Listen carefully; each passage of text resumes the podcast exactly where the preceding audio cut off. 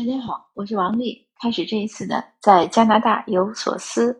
今天呢，也是回复一个听友的问题。听友这个问题呢，提了有有有几天了。他是想问一下，说，呃，怎么样能摆脱人际关系的束缚？就是怎么样能自如的和人交往，而不是特别在意同事啊、周围的人的一些看法呀、点评呀，嗯，或者是什么？这个问题呢，我思考了好几天，因为这个问题对我来说，其实我也是在寻找一些方法。呃，因为其实我有时候也有类似的困扰，就是感觉哎，容易受到周围人的一些言行的影响。我就在想，这是不是不成熟的表现呢？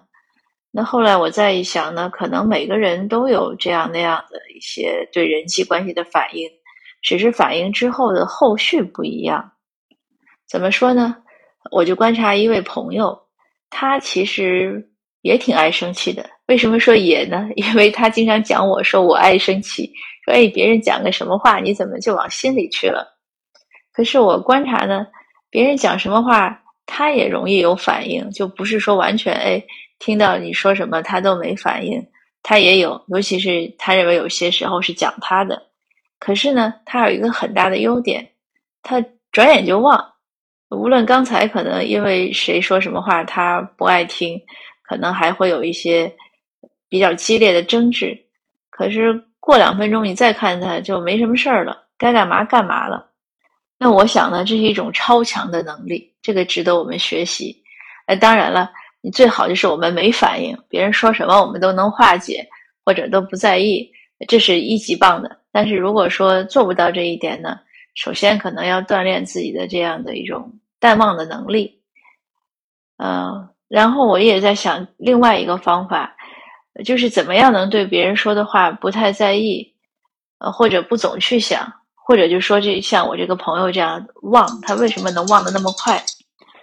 那我觉得一个很好的方法就是转移注意力，给自己的生活中多找一些事儿，做你需要做的事儿。做你想做的事儿，这样呢就不会总去想着别人那些让我们可能不高兴的话。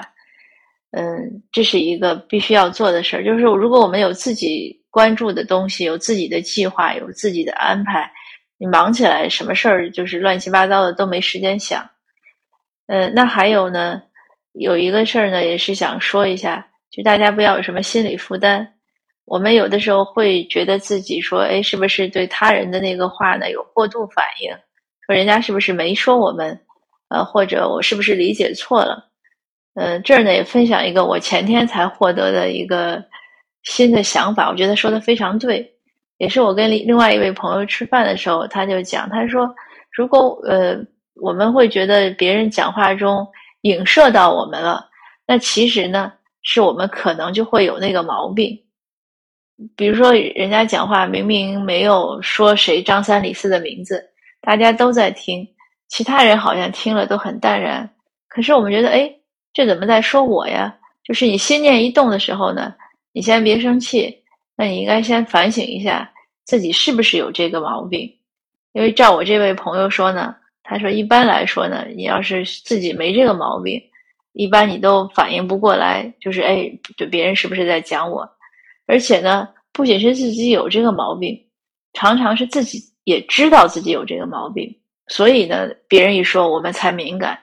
那我讲，我觉得他讲的其实很有道理。如果我们完全对一些事情不自知的话，那别人讲的我们是不会想到自己身上的。那比如说，我是一个呃不讲究什么名牌的人。我自己也知道我自己不讲究名牌，所以如果别人说哎什么讲究名牌怎么怎么样，我肯定不会想他是在说我。这个道理很简单。但是比如说我吃饭的时候很爱吃肉，不爱吃菜，那如果有人说哎吃肉多了容易损害健康，那我肯定心里就会想哎呦那我得注意一点，或者哎呦这个话我怎么不爱听啊？那一定是因为自己先有了这个设想。所以呢，如果我们觉得别人说话中有些话影射到我们的时候，我们应该自己先深深的反省一下。那与与此情况并列的一种情况呢，就是别人说话呢，其实可能根本没有影射到我们，呃，我们自己呢也没有觉得怎么样。但是有时候我们会把一些事情往坏的方面想，这个我想可能很多人都有这样。比如说，哎，家里人回来晚了，很多人会想到，哎呦，是不是路上堵车了，出事儿了，或者怎么样，都是有一些负面的念头。对这件事呢，我以前会觉得是很敏感。后来我发现，读我读过一篇心理学的文章，他说这个是人的，就是遗传进化的一个本能。因为对于动物界来说呢，它遇到任何的危、任何的一些异常呢，它首先想到的是危险，因为它要逃命。因为动物界嘛，大家知道丛林法则很危险的。呃，比如说一只梅花鹿。它在森林里吃草，突然它可能感觉到有一些风，就是风的感觉。那你看，我们看《动物世界》，看那个那些视视频啊、录像，也可能看到那个动物。首先，它是抬起头来，很警觉。那个梅花，那个鹿，它一定很警觉，要四处看，要侧耳聆听，而不是说一脸陶醉，说啊，风来了，真舒服。这个就是。动物的本能，当然可能也有那样傻白甜的鹿说：“哎，风来了真舒服。”大概率就被豹子吃了。那这样的鹿呢，很难活活下去，很难长成，也很难有后代。那可能它的基因呢，也就不会被传下来。那明白这个道理呢，我们就知道，当我们听到别人的一些谈话呀，或者什么，我们有不好的、负面的想法的时候呢，这个属于生物本能。而且据那篇文章讲呢，人这个一天好像要产生五千个念头，绝大多数都是负面的。那这么多负面的念头呢，确实也会影响我们的情绪。那怎么办呢？我认为就是我们要有意识的纠偏。当我们比如说和同事张三，呃，经常会发生一些误会，那这些误会呢，很多是因为我们自己的负面的念头，就是张三明明说了一个 A，我们把它理解成 B。并且为 B 而不高兴，那如果是这样的情况总是出现呢？我们其实也是可以纠正自己。当张三在说什么事儿的时候，如果我们产生负面的念头的时候，我们其实可以先提醒一下自己：哎呀，我不要这样想，不要这样想。那这也是一个方法。总之呢，人际关系是一个一生的修炼。不，我想很多很多人都不会说人际关系就经常是如鱼得水，怎么样都好，从来和人没有矛盾，应该很少有人这么幸运。也我这也是一个不断的学习的过程。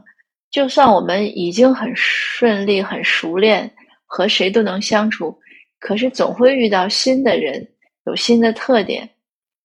当然，我们这个修炼一方面是见招拆招。同时，也一定是要提高自己的修养，呃，提高自己的同理心，然后学会一些呃能帮自己纠偏的方式。还有呢，更重要的是充实自己，让自己的世界很丰满。那这样呢，可能外界的影响呢，相对就会少。这是一个不断学习、不断训练、不断精进的过程。呃，对我也是这样。那我呢也希望和这位听友，我们就是共勉吧，互相鼓励。嗯，总是活到老学到老，锻炼到老。希望我们随着年龄的增长呢，在这方面呢能越来越娴熟，最后呢就可以真正的不惑了。尽管我们的年龄可能已经到了不惑，但是还有很多惑，呃也没关系了，就是慢慢来。那今天的分享呢，就到这儿。谢谢你的收听，我们下次见。